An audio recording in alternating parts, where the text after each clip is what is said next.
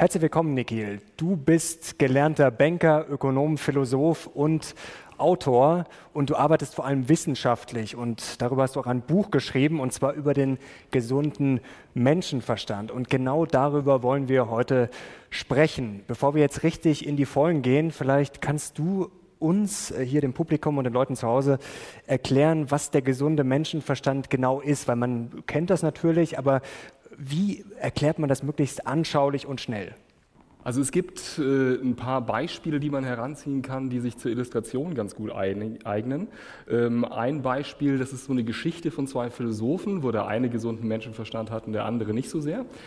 Und die gehen zusammen auf eine Campingtour, bauen dann ihr Zelt abends auf und äh, legen sich dann da drunter, schlafen ein. Dann wachen sie beide auf in der Nacht und schauen hoch in den Sternenhimmel und dann sagt der eine Philosoph zum anderen, hey, schau mal die Sterne an. Was sagten dir das? Dann sagt der eine, ja, also da sehe ich so ein Tierkreiszeichen und so weiter. So, meinst du astrologisch? Nee, nee, nee. Ähm, ja, vielleicht sagt uns das, dass wir ganz klein sind und das Universum so groß. Und was ist eigentlich unsere Aufgabe und so weiter. Sagt der Dritte, der, der, der, der gefragt hat, ähm, also mir sagt es, dass die uns irgendwie das Zelt geklaut haben, während wir gepennt haben. Und das illustriert jetzt ganz schön, dass es Leute gibt, die sich zwar vielleicht interessante Fragen stellen, die aber praktisch gar nicht so eine große Relevanz haben. Und es gibt Leute, die stellen sich eben die Fragen, die wirklich äh, Relevanz haben. Und das sind die Leute mit gesundem Menschenverstand. Ne? Und das ist auch explizit ein Gebot, das ich in meinem äh, Buch, die zehn Gebote des gesunden Menschenverstandes, ähm, anspreche, nämlich genau das äh, achte, ne? dass man relevante Informationen betrachten sollte und nicht irrelevante Informationen. Wir kommen gleich noch äh, zu den Details. Apropos Frage, du hast es gerade schon angesprochen. Wir haben jetzt ein lustiges Spielchen vor, da müsst ihr jetzt ein bisschen mitmachen. Ihr habt euch jetzt äh, gedacht, entspannter Nachmittag hier. Nee, aber jetzt kommt ein bisschen Arbeit auf euch zu. Ich werde euch nämlich gleich drei Fragen vorlesen und ich würde euch bitten, dass ihr dann möglichst schnell abstimmt. Also es wird dann eine Auswahl geben, sozusagen ihr stimmt entweder zu oder ihr stimmt dagegen. Und ich lese euch die drei Fragen gleich vor, dann bitte ich um eure Abstimmung und am Ende wird Nikhil dann das Ganze sozusagen auflösen mit seiner Expertise. Seid ihr ready? Alle bereit? Dann legen wir los mit dem ersten Beispiel. In einem Markt haben 90 Prozent aller Trader eine überdurchschnittliche Performance. Jetzt bitte die Hände hoch für alle, die sagen, das ist nicht möglich. Okay. Und jetzt bitte Hände hoch dafür, die sagen, 90 Prozent aller Trader in einem Markt haben eine überdurchschnittliche Performance. Das ist möglich. Sind, glaube ich, ein paar weniger, oder? Weniger als für die erste Option. Ja. Dann machen wir gleich weiter mit Beispiel 2. Ein Trader überlegt, ob er eine bestimmte Transaktion tätigen soll die zahlt sich nur aus, wenn der Markt fällt. Er glaubt aber, dass der Markt steigt. Das ist jetzt ganz wichtig. Er tätigt den Trade aber trotzdem. Jetzt die Frage, ist dieser Mann verrückt? Wer sagt, ja, definitiv, Hand hoch bitte. Und ist er vielleicht später beim Quartett dabei? ist er vielleicht später beim Quartett dabei? Das hier. Also sagt nur einer, dass der Mann verrückt ist? Matze auch, ja, das ist gut. Und ähm, wer, ist, äh, wer stimmt dagegen? Wer sagt, dieser Mann ist nicht verrückt?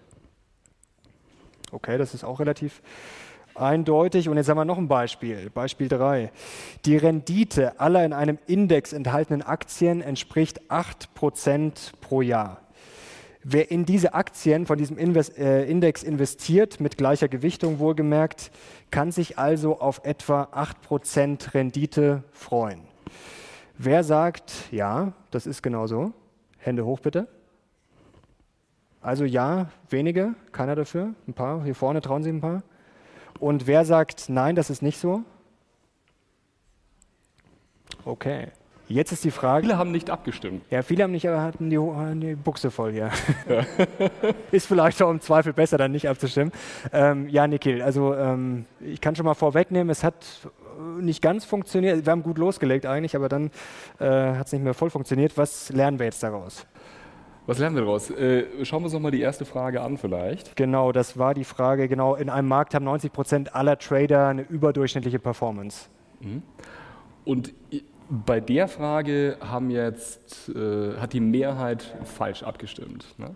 Und das Interessante ist, ähm, wir haben ja so eine Bauchintuition. Also wir ähm, hören die Frage und dann drängt sich irgendwie eine Antwort auf und dann sagen wir, okay, weil die so intuitiv ist und unser Bauchgefühl dahin zieht, dann ist es wahrscheinlich die richtige Antwort. Und häufig sind wir auch dessen uns sehr sicher. Ne? Ähm, es gibt auch genügend Beispiele, die das bestätigen können. Wenn wir jetzt beispielsweise uns anschauen, es gibt da einen Markt mit drei Tradern und der eine hat 1% Performance, der nächste hat 2% Performance und der dritte hat 3% Performance. Dann sind es ja im Durchschnitt 2%. Ne? Und der Beste liegt drüber und der andere liegt drunter und äh, der Dritte, der in der Mitte ist, ist genau bei der, bei der Hälfte. Ne? Also hier würde das genau aufgehen. Ne?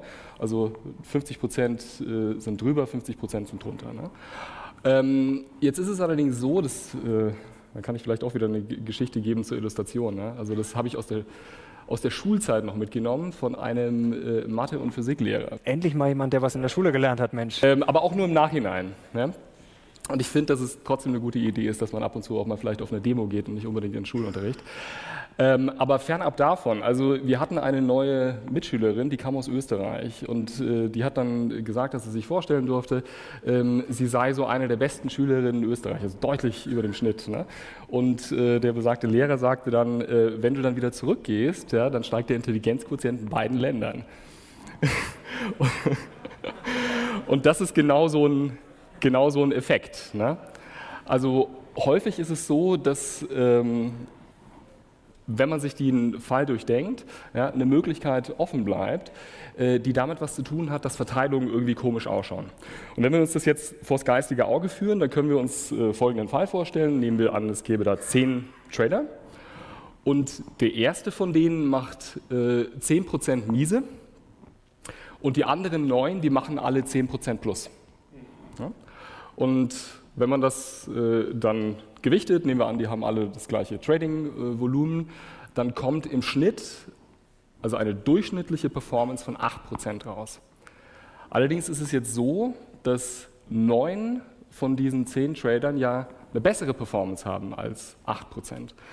Und das ist wirklich ein Fall, den man sich jetzt so ganz leicht vorstellen kann. Ich glaube, das ist wirklich Fünfklass-Mathematik, die man dazu nur braucht, die zeigt, dass man, wenn man die Unterscheidung trifft zwischen der Durchschnittsrendite und äh, statistisch sagt man den Median dazu, ja, dann kann man sich sehr schnell äh, einen Fall bauen, wo das eben durch, durchaus zutreffen kann, dass äh, in einem Markt 90 äh, Prozent aller Trader oder auch äh, Investmentmanager oberhalb des Marktes liegen. Die Quintessenz übrigens, äh, die man mitnehmen sollte, ist, dass es äh, einen nicht so sehr beeindrucken sollte, wenn irgendeine Investmentfirma oder irgendein Trader ähm, sagt, irgendwie hat diese und jene Preise gewonnen und sei da und da irgendwie in den obersten 10 Prozent dabei. Also die Frage ist wirklich, wer war da sonst noch dabei ne? und welche, welche Maßstäbe wurden da genau ähm, herangezogen. Kommen wir zum zweiten Beispiel. Das war der Trader, der eigentlich ähm, auf den steigenden Markt setzt. Also er glaubt, dass der Markt steigt, er setzt aber auf den fallenden. Ich glaube, da hat es noch mittelmäßig äh, funktioniert, oder mit den Händen. Aber gut, das Mission Money Publikum ist natürlich nicht auf den Kopf gefallen. Die haben gleich gemerkt, ja, die kennen eure Videos, ne? was, sie, was sie machen sollen oder machen müssen. Äh, aber trotzdem die Auflösung, was steckt jetzt bei diesem Beispiel dahinter? Also die Auflösung ist, äh, wir müssen zwei Dinge auseinanderhalten. Das eine ist, was ist die Wahrscheinlichkeit, die ich dem Steigen oder dem Fallen des Marktes zuordne. Und die andere Frage ist, was ist der Erwartungswert? Und der Erwartungswert ist eine komplexere Größe. Da geht es nämlich um die Wahrscheinlichkeit mal einem bestimmten Ergebnis, also beispielsweise 90% Wahrscheinlichkeit, dass der Markt um 1% steigt. Ne? Das ist, wäre dann der Erwartungswert, der daraus resultiert, 0,9 Prozent. Ne? Und ich kann aber auch 10 Prozent Wahrscheinlichkeit äh, dem Ereignis zuordnen, dass der Markt um 30 Prozent sinkt. Und dann würde ich im, also beim Erwartungswert bei minus 3 Prozent rauskommen. Also jetzt habe ich 90 Prozent Erwartung, der Markt wird steigen. Zwar nicht viel, aber er wird steigen. Und 10 Prozent Wahrscheinlichkeit, dass der Markt fällt. Das heißt, ich erwarte, der Markt wird steigen. Trotzdem kann es für einen Trader sinnvoll sein, eine Wette abzuschließen darauf, dass der Markt fällt. Einfach deswegen, weil er so weit fallen wird in der Erwartung, dass es sich insgesamt vom Erwartungswert her lohnt. Also Wahrscheinlichkeit und Erwartungswert muss man immer auseinanderhalten. Und das ist auch ein Gebot des gesunden Menschenverstandes, dass man relevante Unterscheidungen trifft. Ne? Relevantes Auseinanderhalten. Ja. Kommen wir zum dritten Beispiel. Da hat es leider ja, eigentlich gar nicht mehr funktioniert, aber es ist trotzdem natürlich interessant, was da die Auflösung ist. Also wie gesagt, wenn man den Index kauft, äh, wenn alle Aktien 8% haben, ob man dann tatsächlich auch diese 8% am Ende kriegt oder nicht. Ja, ich glaube, Frau Sander hat uns hier einen Strich durch die Rechnung gemacht. Früher war es natürlich so.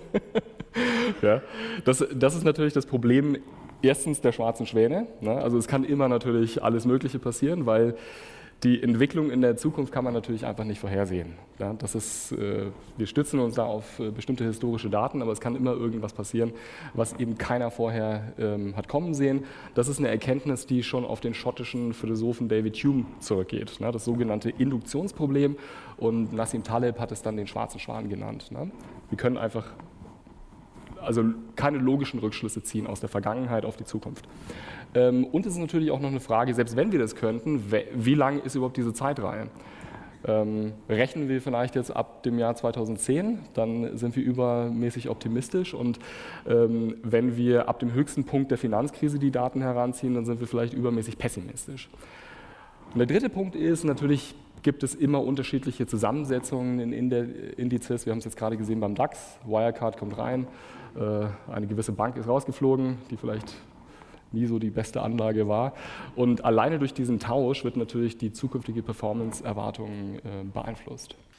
Ja, und jetzt haben wir gesehen, dass man vielleicht intuitiv schnell mal auf was reinfallen kann. Natürlich ist vollkommen normal, das hat dann, ja, ist menschlich.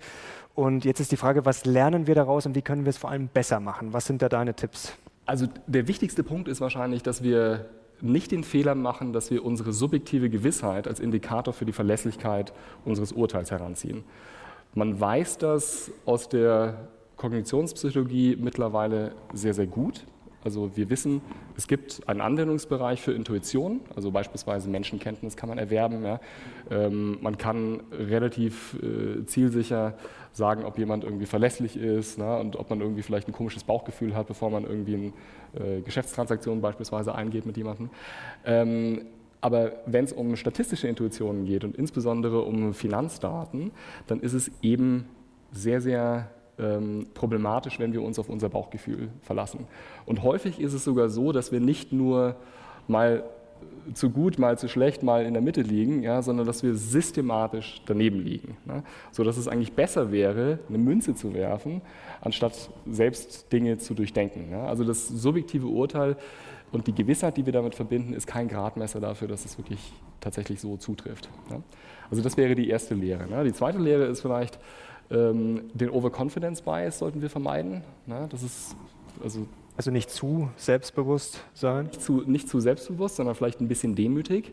Der dritte Punkt, äh, der, also den ich auch immer wieder predige, ist, ähm, dass wir versuchen sollten, ähm, eine also strukturierte Herangehensweise zu haben an finanzielle Fragen. Also das heißt, wenn ich jetzt äh, mir überlege, wie, wie lege ich denn jetzt diese 30.000 Euro an, die ich, äh, die ich habe. Ja? Ich sollte nicht einfach mal irgendwie die nächstbeste Option erwägen, sondern mir wirklich Zeit nehmen damit, weit zurücktreten und mir zunächst mal die Kriterien klar machen. Also welche Kriterien sind es denn? Ne?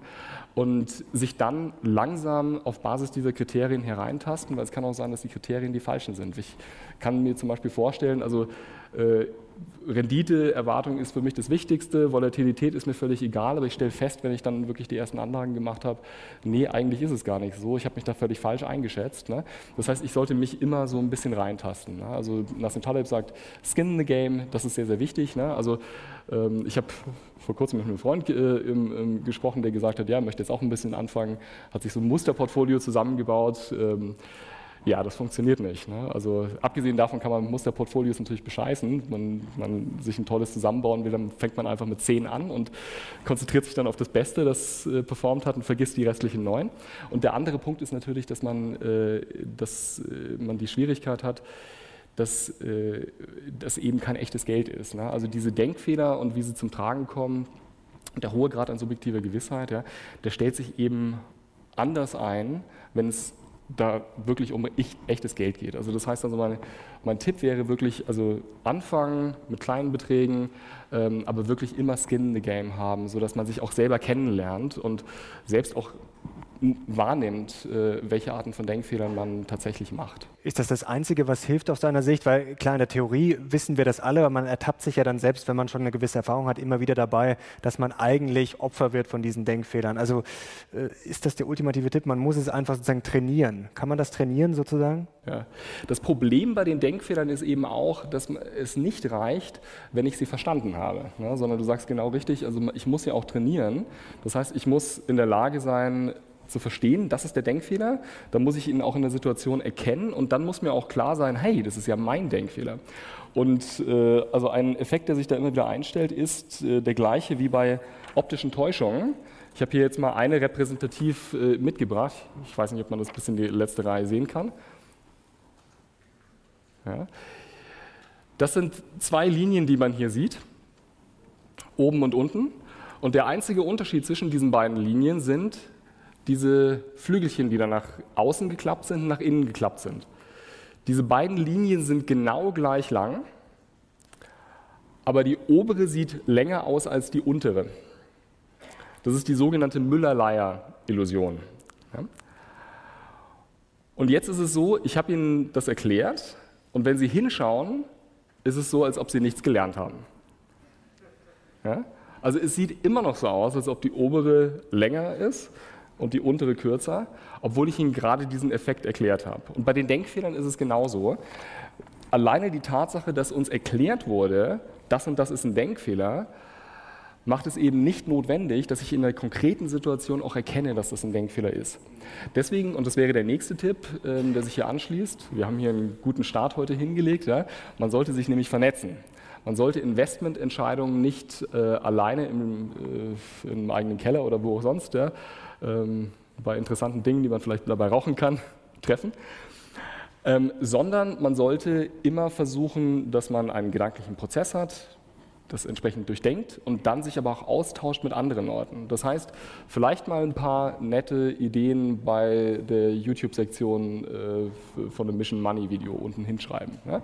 Und dann einfach mal ein bisschen Feedback äh, sammeln. Das muss nicht unbedingt das beste Feedback sein, aber es sind vielleicht ein paar Gesichtspunkte dabei, auf die man jetzt selber nicht gekommen wäre. Ne? Und dann das ins äh, Kalkül ziehen. Oder sowas wie, ja, Deutsche mögen gerne Clubs, ja? einen Aktienclub, in einen Aktienclub reintreten. Ne? Also das wäre ein, ein, Tipp, wie man das äh, versuchen könnte zu verbessern. Gleichzeitig muss man aber immer ins Kalkül ziehen, eine Gruppe von Menschen kann im Urteilen dümmer sein als eine einzelne Person. Das heißt, ich muss immer darauf achten, dass die Gruppe so strukturiert ist, dass die Entscheidungen, die daraus kommen und die Urteile besser sind als meine eigenen. Und was ist der wichtigste Punkt? Die Gruppe muss meinungsdivers sein. Also das, was wir häufig jetzt äh, in der Medienwelt, vielleicht so ein bisschen in der Politik auch ähm, beobachten können, ist, dass es schick ist, wenn man bestimmte Einstellungen hat, also insbesondere zu politischen Themen. Also irgendwie ein paar Leute legen vor und dann sagt man irgendwie, die Meinung, die muss man jetzt haben zu einer bestimmten Fragestellung. Und ich glaube, dass es wichtig ist, dass wir versuchen, dem aus dem Weg zu gehen. Also das heißt, äh, ein bisschen Mission Money gucken und dann wieder ein bisschen im kommunistischen Manifest lesen oder irgendwie sowas. Ja? Ja? Also und der Tipp mit den YouTube-Kommentaren, den kann ich nur empfehlen, denn da kriegt man definitiv eine ehrliche Meinung, manchmal auch ein bisschen zu ehrlich. Also da geht es ab, wie die meisten wahrscheinlich wissen. Da wird kein Blatt vor den Mund genommen. Jetzt haben wir noch ein Problem. Wikipedia listet äh, ungefähr 170 kognitive Fehlschlüsse auf. Äh, muss man die jetzt wirklich alle kennen? Muss man die alle kennen? Also ich glaube, die, die, die Quintessenzen, das ist auch das, was ich versuche in meiner Arbeit zu zeigen. Weil ich bin, ich bin ja kein Psychologe, der jetzt diese Denkfehler konkret im Labor identifiziert, sondern ich bin Philosoph. Also ich systematisiere gerne Dinge und ich mag die Zahl 10. Ja? Und weil ich die Zahl 10 mag, äh, habe ich vorgeschlagen, dass es eigentlich nur 10 verschiedene Arten von Denkfehlern gibt. Und die könnte man jetzt heranziehen, um diese 170 verschiedenen kognitiven Biases äh, entsprechend einzuordnen. Und die Fragen, die man dann stellen muss, äh, die sind eigentlich ganz naheliegend und sind im Prinzip eigentlich wirklich nur gesunder Menschenverstand. Die erste Frage wäre, was ist denn überhaupt die Frage, über die ich nachdenke? Dann gebe ich vielleicht eine Antwort darauf und äh, führe einen Grund an. Und dann gibt es vielleicht Lücken im Argument. Das heißt, ich muss immer schauen, irgendwo, wo ist denn vielleicht eine Lücke im Argument? Also da könnte ein Denkfehler lauern. Vielleicht ist aber auch bei dem Argument eine komische Prämisse dabei ja, so dass ich die Prämissen dieses Argumentes hinterfragen kann und so weiter und so fort. Und bei der Liste dieser Denkfehler sind die sind häufig genau von dieser Art und mit einer Tendenz hin zu dem, was ich das achte und das neunte Gebot nenne. Das achte Gebot, das hat mit Irrelevanz etwas zu tun. Das heißt, ähm, ich stütze mich bei meinem Gedankengang auf eine Information, die aber für die Schlussfolgerung, die ich ziehe, völlig irrelevant ist. Ein Beispiel dafür wäre, fangen wir auch bei wie Frau Sander mit, mit dem A an, ja, ähm, der, der Ankerfehlschluss oder der sogenannte Ankereffekt. Ne? Also ich weiß beispielsweise, die Deutsche Bank, die stand mal bei 100 Euro, ne? oder? Oder wahrscheinlich sogar ein bisschen drüber. Ja, ja. Schon, schon noch ein bisschen drüber. Ja. Höher als heute. Zu, zu der Zeit, als sie angefangen haben, glaube ich, war das so. Ja. Und äh, ich habe auch mal in dem Laden gearbeitet. Äh, da war das auch fürs Ego ganz wichtig, ne, dass man die 100 Euro da geknackt hatte. Ja. Ähm, heute steht sie bei, was, 8?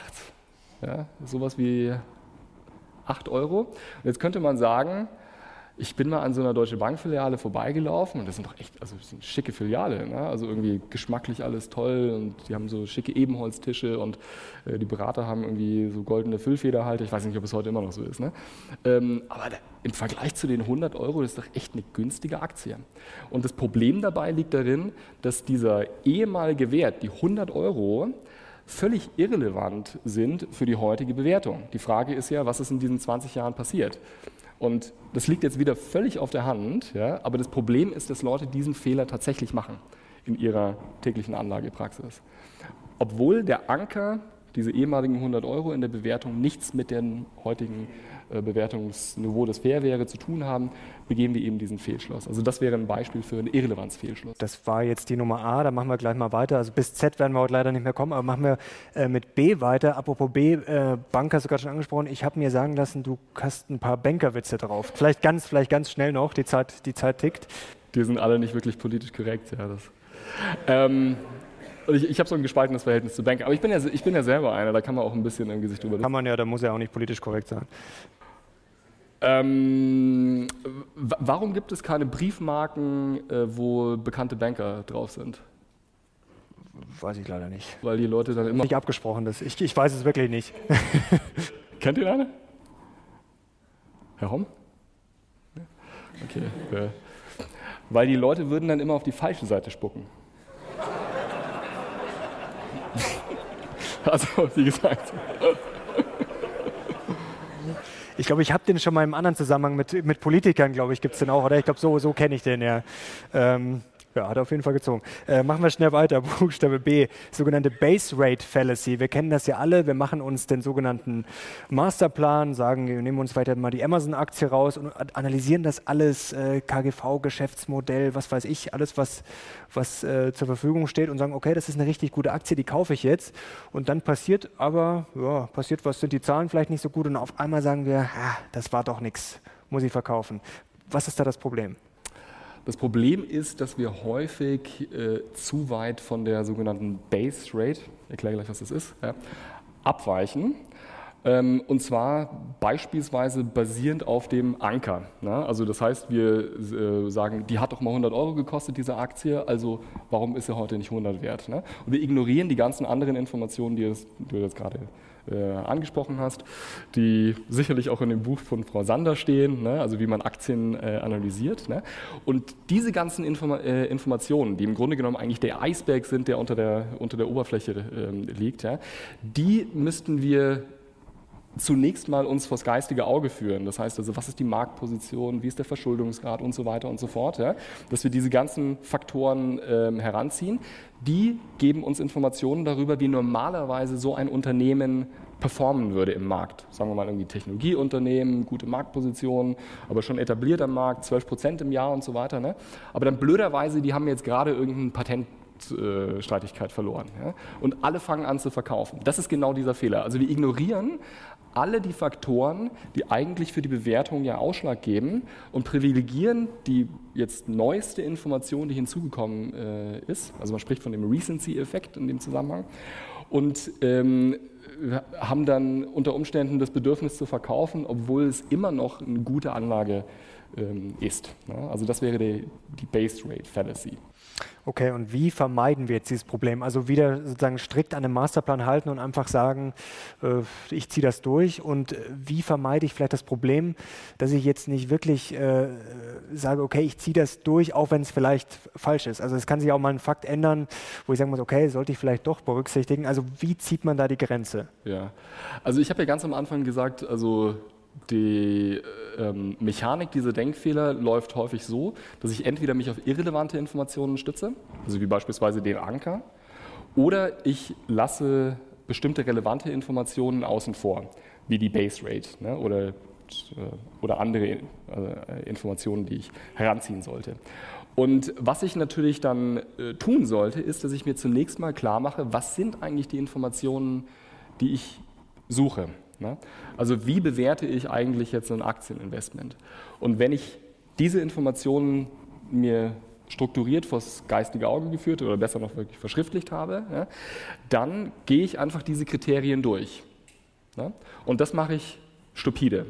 Das kann man natürlich auch also computergestürzt machen, dass man äh, sich, also da gibt es ja diverse Tools im Internet, äh, äh es gibt ja den, den, den, den, Aktienfinder auch auf YouTube, der immer so interessante Analysen ähm, äh, anbietet.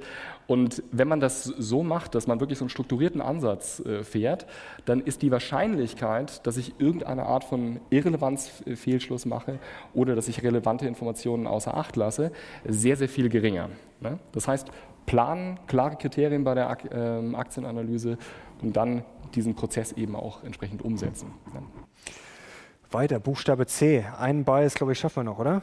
Uhr läuft, aber Confirmation Bias ist auch so ein Klassiker. Natürlich, wenn man sich eine Meinung gebildet hat, vielleicht sogar schon bevor man eine Aktie analysiert, ähm, sucht man gerne ja danach, um seine eigene Meinung zu bestätigen. Worin liegt da genau das Problem?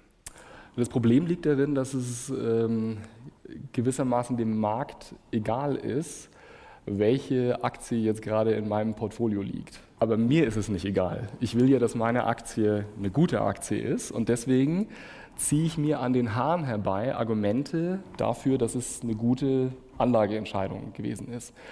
Es gibt einen anderen Effekt, der da noch vielleicht äh, ein bisschen mit reinspielt. Das ist der versunkene Kostenfehlschluss. Also angenommen zum Beispiel, ich habe jetzt äh, mir eine Aktie ausgesucht und äh, die hat jetzt dann in zwei Wochen gleich 10 Prozent verloren. Und ich habe jetzt irgendwie das Bedürfnis, diese Aktie zu halten, weil wenn ich die jetzt verkaufen würde, hätte ich ja 10% Verlust realisiert. Ne? Also diese sowieso schon gemachten Verlust, den will ich irgendwie rechtfertigen dadurch, dass es hier vielleicht einen kleinen Turnaround gibt. Ja? Und dann selektiere ich Nachrichten über dieses Unternehmen auf eine Art und Weise, wie ich das eigentlich nicht tun sollte, nämlich ich suche nach einer Bestätigung, dass es eine gute Anlage war. Und das ist auch wiederum jetzt eine Art und Weise zu denken, wo jeder in dem Raum ähm, vermutlich äh, sagen würde, das ist völlig unvernünftig. Aber das Interessante ist eben, dass man das nachweisen kann bei echten Aktieninvestoren. Ne? Also teilweise auch bei sehr, sehr guten, ne? die ähm, sich verbissen dann äh, eben kaprizieren auf diese ursprüngliche Einschätzung, die sie hatten und nach Bestätigung suchen. Ist das auch nicht, ist das auch nicht so, dass man, wenn man eine Entscheidung getroffen hat, wenn man zum Beispiel jetzt eine Aktie gekauft hat, dass man sich dann oft danach noch sicherer fühlt nach dem, und sich das vielleicht schön redet, vielleicht kennt ihr das auch so, dass man sich dann denkt, ja eigentlich bin ich mir jetzt immer sicherer, dass die, dass die Aktie gut ist, dass die steigt. Das ist ja, glaube ich, auch der Fall, oder? Ähm, das weiß ich gar nicht. Ne? Also äh, wichtig ist auf jeden Fall, ich wünsche mir das. Und deswegen tritt natürlich das Wunschdenken an die Stelle der Vernunft. Und äh, das ist genau das Problem. Wie, wie, kann man dem beikommen? Ich hatte ja vorhin schon einen Tipp genannt. Äh, sprecht mit Leuten, die eine andere Einschätzung haben. Ne? Ihr sagt es ja am Kanal auch ja, beim Move des Monats haben wir das auch äh, sagen, eingeführt, dass wir uns da gegenseitig roasten oder grillen oder bei Roast My Depots natürlich genau, dass man halt immer, auch wenn es vielleicht manchmal übertrieben scheint, ähm, dass man einfach immer zwingend ein Gegenargument sucht. Also das wäre auch dein ultimativer Tipp. Genau, also am besten, äh, man spricht mit einer Person, die wirklich diese Einschätzung hat, ne? weil dann kommen die Argumente auch authentisch.